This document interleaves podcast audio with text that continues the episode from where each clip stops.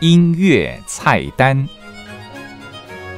周一特餐，邀请钢琴家贾圆圆老师为听众朋友调制精致的古典音乐料理，一起进入贾圆圆老师的古典音乐课。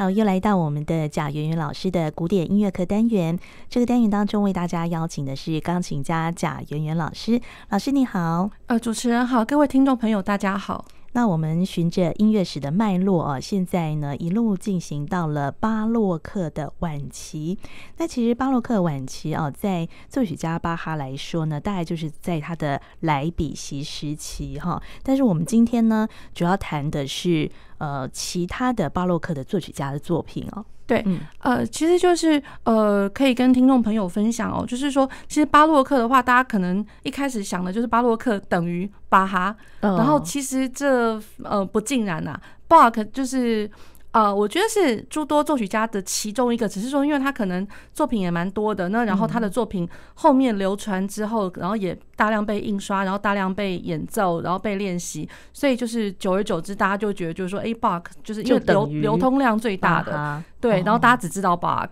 那而且大家只知道 J.S. Bach，就是最最古老、最最原先的那个爸爸爸那个巴哈这样子，是对。那其实当然，他后面他还有呃，他的家族里面还有很多蛮优秀的。音乐家这样，他的儿子也是作曲家。对对对，那所以就是呃，除了他儿子之外，当然在其他各地哦，因为 Bach 他毕竟德国嘛，那然后呃，其实在其他地方，比如说像法国，然后像意大利，其实都有呃蛮好蛮多不错的作曲家，那我觉得值得被介绍。那然后嗯，在巴洛克时期的时候，其实也并不完全就是说。嗯，他的风格就完完全全就只是在讲对位啊，或者说像最早我们在讲说巴洛克的意思就是呃不对称的珍珠啊，什么不规则珍珠之类的。那然后讲求很很繁复啊、繁杂，然后对位，然后。嗯，层层次次、堆堆叠叠这样子，对，其实不尽然，巴洛克就只是这样而已。那所以就是说，在巴洛克时代，因为它呃，我们一般来讲，它的分界年代是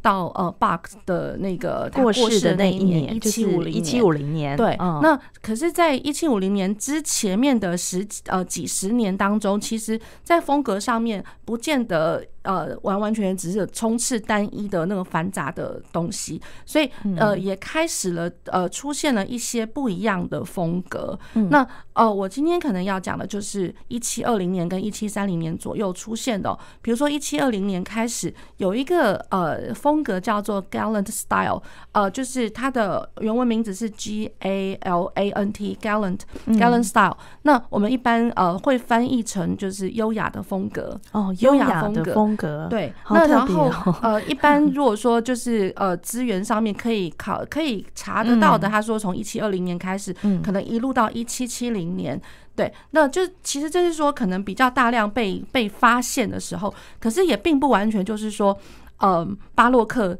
呃的这个风格，然后就止于一七五零年，然后以后就不再有。其实不尽然，只是说我们开始的时候我们会看得到巴洛克这个东西，然后后面慢慢的，比如说像浪漫时期，或者说现代乐派的作品，其实也有很多作曲家他们会 looking back，就是想要就是往前，就是在追溯以前的的风格，所以也会有巴洛克的影子，对，都会有都会有影子。对，好，那然后所以优雅风格也不是说完全它就它就停呃停滞在一七七零年以以后，作曲家就。就不再做这个做这样子的一个风格，只是说他从一七二零年，他呃比较开始就被看见这样子哦，所以他就是从一七二零年到一七七零年，也延伸到了那个古典时期了。对对对，所以其实，在呃海顿啊，然后呃还有莫扎特作品，其实都可以看得到这这样子的风格。嗯，然后另外一个风格要讲的，就是大概是也是晚期巴洛克会看得到的，就是在一七三零年左右。开始的那，然后呃，他一开始先从意大利、法国这边先开始出来，然后再过来就是到一七五零年、五零年、六零年左右，他就开始就是延伸到整个欧洲，就是另外一个是洛可可、洛可可、Rococo style。Rococo，所以 Rococo 这个拼法是 R O C O C O Rococo style。嗯，对，所以这两种风格其实这很不一样的。那所以我觉得就是值得今天跟呃各位听众朋友分享这样子。对对，所以我们就先来讲这个优雅风格。是哦，它是一个怎么样的优雅？好，那就是其实我觉得它它的出现哦，真的就是跟那个 Baroque 当做是一个相对应的，嗯，不能说呼应，我觉得它是一个对应对照。那就是说，嗯，他一开始的原意就是说，我要回归自然哦，对，我要回归自然。那呃，我要反映最最自然、最纯真的一个部分。那尤其就是说，他想要去呈现出呃物品或者说作品的一个。呃，高贵高雅的一个一个特质。那然后他的嗯呃，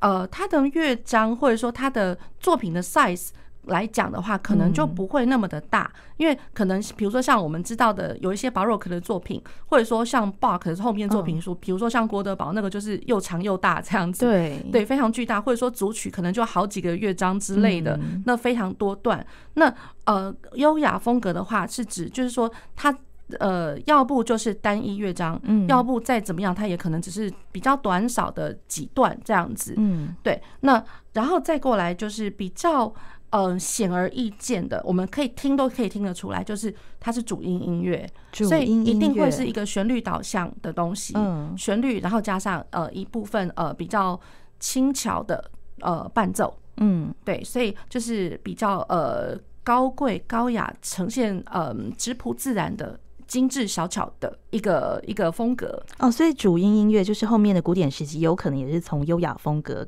延伸延伸过来。对，哦，这样，嗯，那当然就是说，古典音乐的话，呃，古典时期它除了优雅的风格之外，因为它又多多少又多了一个，比如说，呃，它的乐句构造，它的段落都会是有呃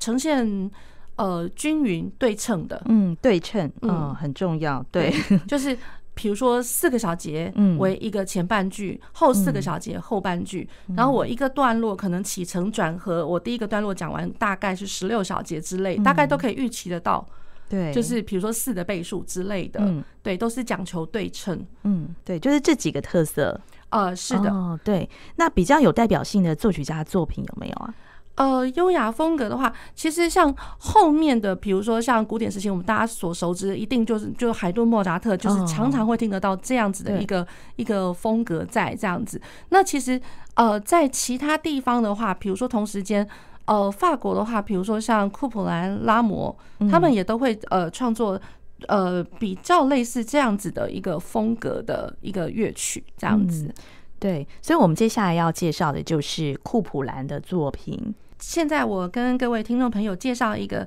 就是我个人呃非常非常喜欢的一个钢琴家，然后也非常非常喜欢他演奏的这个作品啊。这个作品它叫做嗯，The TikTok Choc ou Le Malottant。这这个其实都是呃都是法文哦，就是讲讲白一点，因为大家可能会听得到，就是说它的标题前面。Tick tock chock，就其实是一个动作产生出来的一个声音，这样子。对，那 Le Ma 呃 Malottant 这这个东西的话，就是其实是这样，就是说这个是一个家族的名字。嗯，那也就是说，呃，是一个特技家族 Malottant。对，也就是呃库普兰在法国库普兰，然后库普兰他在巴黎，他欣赏了这个特技家族他们的表演之后，尤其是他们这个这个表演是什么？是跳绳的表演，就是跳高、跳上、跳下。跳左跳右这样，那所以就是 chock，就是想想必就会是那个跳跳跳的那那个动作啊，声音形容那个动作，对，所以就很好玩哦。那然后那个花式跳绳，那小就是大家可以想象一下，就借由那个音乐，然后一边想象那个画面，就是说小孩子在很多那个绳绳子就是跳来跳去，就是在交错当中跳来跳去，然后他的姿态又很优雅，然后又呃就是很愉悦、很开心这样子。好，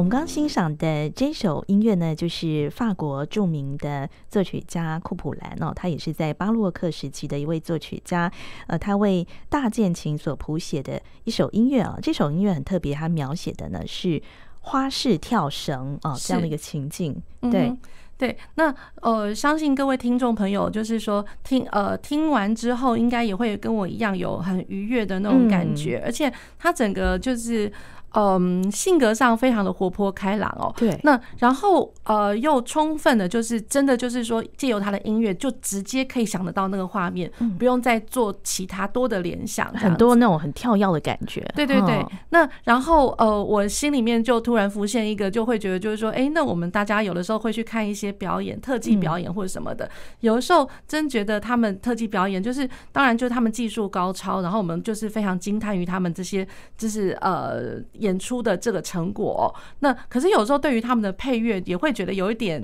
有点觉得可惜了一点，因为觉得完全不能衬托他们这个呃高超的一个技术，所以我会觉得就是真的还蛮建议，就是说以后有什么团体呀，可以搭配这样的，可以搭配这样的音乐，就或者说体操比赛啊，或者说体操表演，对，那不也很好嘛？对对，那因为其实像我个人其实也蛮喜欢那个，就是有有一个运动叫做花式滑冰，我自己不会，可是就是我我我这个一个习。惯就是很好玩，就是从美去美国念书的时候，然后我突然就有一天就发现说，哎，我电视台可以看到好多好多，就体育台。那时候一直在转播那种美国呃，就是花式锦标赛之类的，然后再过来就是奥运，然后我在美国就是也也待了七八年，所以也看了好几次奥运的转播。对，所以他们都会搭配那个音乐一段音乐，对，然后不同的动作，不同的一个跳跃动作，然后他们当时搭配的音乐是什么样子的一个 moment，所以我会觉得就是音乐跟一个舞蹈动作的一个搭配是很重要的。对，没错。对，更何况就制造一个画面这样。嗯，对。那借由这样子的画面，然后或者说听到这样的音乐，然后我们再做各呃我们自己本身呃各自不同的诠释这样子。对，所以在音乐当中呢，可以有很多的想象的画面哦。对，像我们刚刚听到这一首呢，它就是属于刚才呃贾云老师介绍的，在巴洛克晚期的一种优雅风格的代表。对，哦，那然后当然这首曲子哦，我再另外再补充一点哦，就是说，因为呃，大家听到他一直跳跳跳跳，然后可能有一些呃。短小的音符这样跳来跳去，细碎的音符的感觉。那大家可能听一听，觉得嗯，好像对，听起来很简单。老实说，这个在一台钢琴、一架钢琴上面弹，非常的不简单呐。因为左手跟右手可能一天到晚撞在一起啊。哦，所以他当时创作是为那个双排的大键琴创作的。对对对，以如果是以双排大键琴的话，就是完全不会有这个问题，因为可能左手在下面，右手在上面之类的。那有的时候甚至就是说，呃，因为双排大键琴，它有时候它的设计是我弹下面这一个呃。这一排键盘，它其实它会有一个联动的关系，嗯、所以就是说我弹下面的一个键，我可能连上面都一起动，嗯、所以我可能呃相形之下可能也省了不少力气，这样多弹很多音这样子。哦，原来是这样。对对。那可是当就是变成说一台一一架钢琴在弹的时候，那真的就是跳来跳去，我觉得反而更有画面了，那难度就更高了，难度更高。哦、那然后不能让每一个音都撞在一起。哦，对 对对。所以我们从刚刚这首这个曲子啊，就是有包含了优雅风格的几个特色，就是就是像是呃单音。乐章啦，还有这个主音音乐啦，还有乐句段落都是很对称哦，这几个特色哦。那另外呢，好像呃，在优雅风格里面，它其实呢，后来呢也会涵盖一点这个。呃，洛可可的风格在里面吗？呃，是是是这样，就是说，呃，它应该呃不完全是说是涵盖，可能就是一部分啦。这样，也就是说，其实巴洛克的那个晚期，它其实比如说像高雅风格之外，另外还呈现还有另外一种风格也同时并成这样子。那洛可可风格，那洛可可，我先这样讲，就是说它的这个字源来讲，应该是指。呃，法国在呃路易十五时期的时候，有一个风格叫做 Rocaille，R O C A I L L E Rocaille style。那然后 Rocaille 加上它 Baroque，Baroque 这个字的后面会有那个可的那个声音嘛？嗯。所以然后 Baroque，呃 R O U，呃 Q U E 嘛。那所以就是说这两个字合并在一起叫就叫做 Rococo。哦，原来这个 R O C O C O 是这样子来的。对对对，所以就是说。呃，我觉得这他会这样子的一个结合哦，也也其实就是说，他可能他比较没有像我们一开始讲的巴巴洛克，就是之前我们在讲说可能制度啊层次有点繁复之类的，他比较呃。比较单纯一点点，嗯，可是它的单纯又不能讲说它跟 Gallant Style 一样，其实它不一样，嗯、对，它可能就是说它的外形上面可能很单纯，嗯、对，可是它在这其中还是加了很多的呃装饰 ornament 这种东西，所以有的时候可能会看到就是在。呃，建筑物，建筑物可能它的外观外形是很简单，对。那可是我的内装，我的内内部装潢，那简直是就是这边又一层，那边又一层，然后就是很多的很丰富的那种弯来弯去的东西。对，其实对洛可可风格在建筑上也是一个很明显的风格哦。对，然后又加上就是可能呃，我的线条可能会呃，比如说我一个物体好了，我可能会镶边，然后那个镶那个边呢还会是金边镀金。之类的，嗯、对，那其实不过我自己本身 我也蛮喜欢，就是说，嗯、呃，穿一个素色的一个衣服，然后可能偶尔会加一点点金葱线那种感觉，嗯、会有一点点就是闪一下闪一下，可是又不会说太太过于花俏华丽这样。嗯，好像在法国那个凡尔赛宫，它就是有点接近洛可可的那个是是的风格，哦对，是对。那所以这个是。呃，就是晚期巴洛克，它大概从一七三零年开始左右会会出现的一个这这样子的一个东西。嗯，对。所以在音乐上，它表现的就是会有一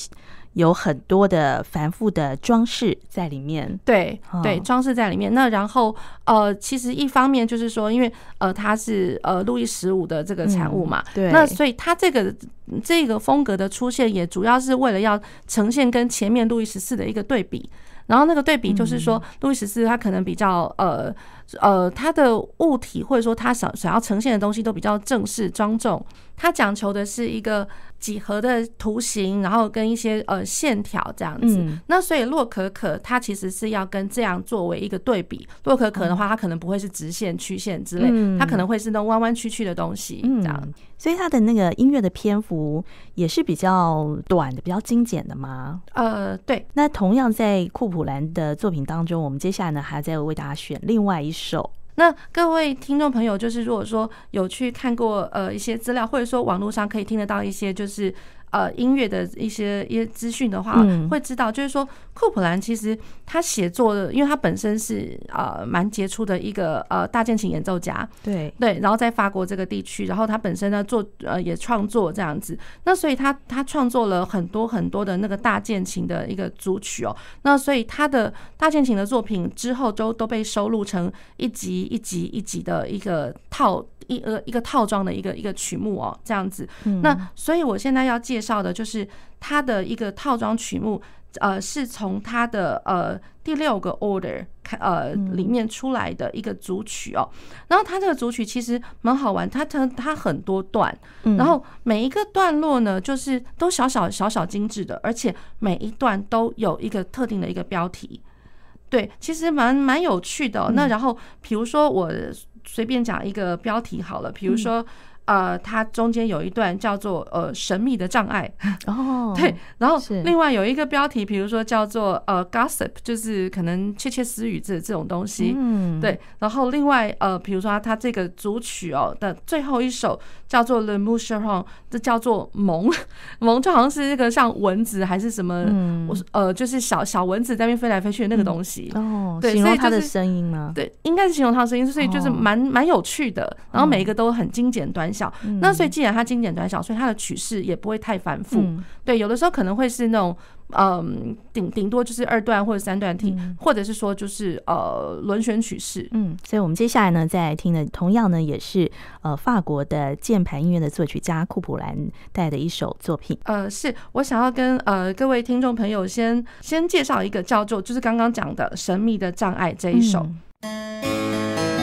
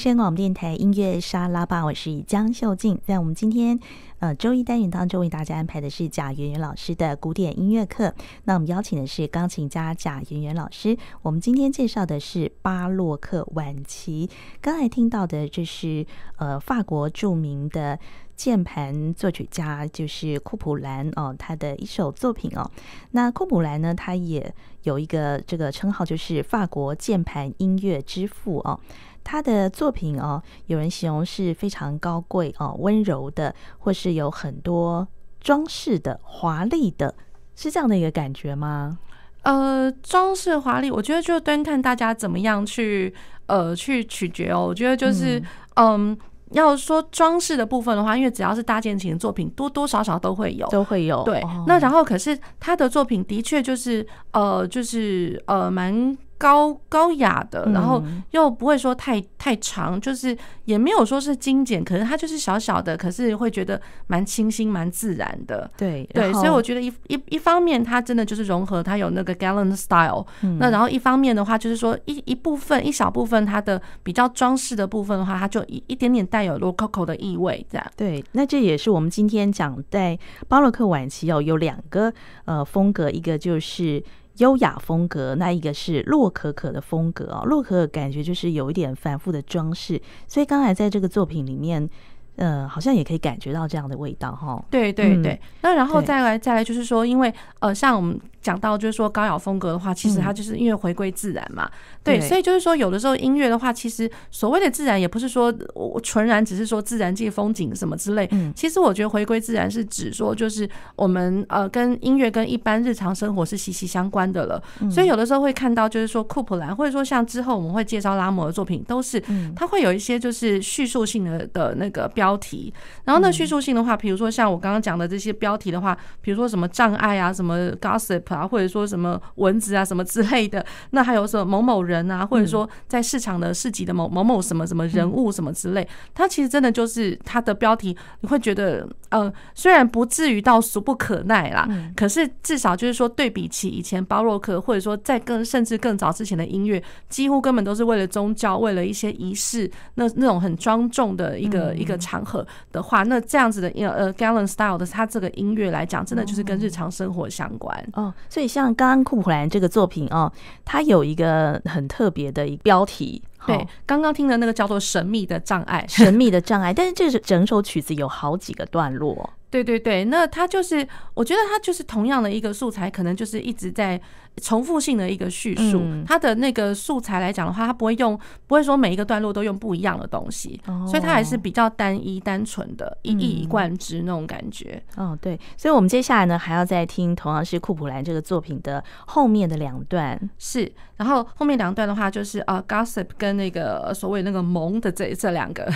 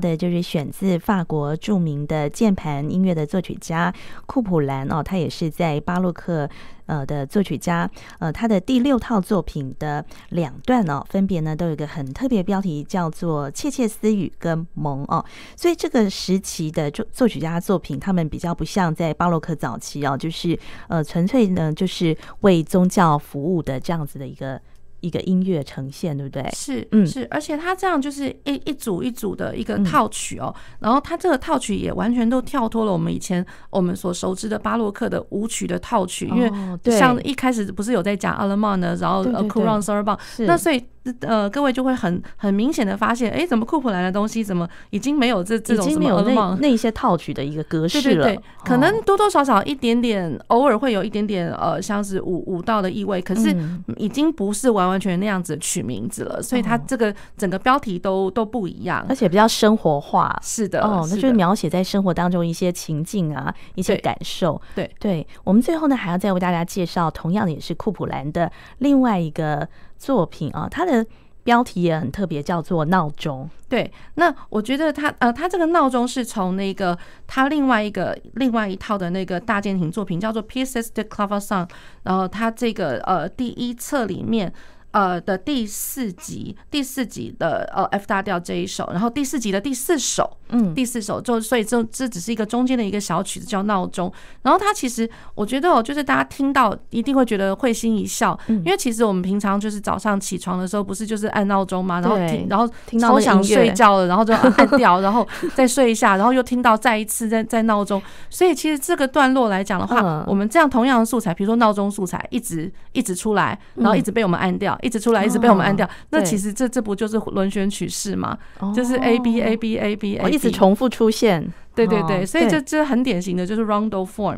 哦、所以其实真的除了生活化之外，也顺便就让我们复习了曲式。哦，那所以在库普兰的这个闹钟里面，它有出现这样的曲式吗？哦，有啊有啊，各位听就会知道了，啊、因为超级好笑，我听了就觉得很好笑。哦哦，很有那个闹钟的那个情境。对 对，好，那我们今天呢，呃，在单元当中为大家介绍巴洛克晚期的作品哦，那也介绍两种不同的风格，一个是优雅风格，一个是洛可可风格。那我们最后呢，在欣赏的是库普兰的《闹钟》这首作品。那也非常谢谢贾圆圆老师，谢谢各位听众朋友。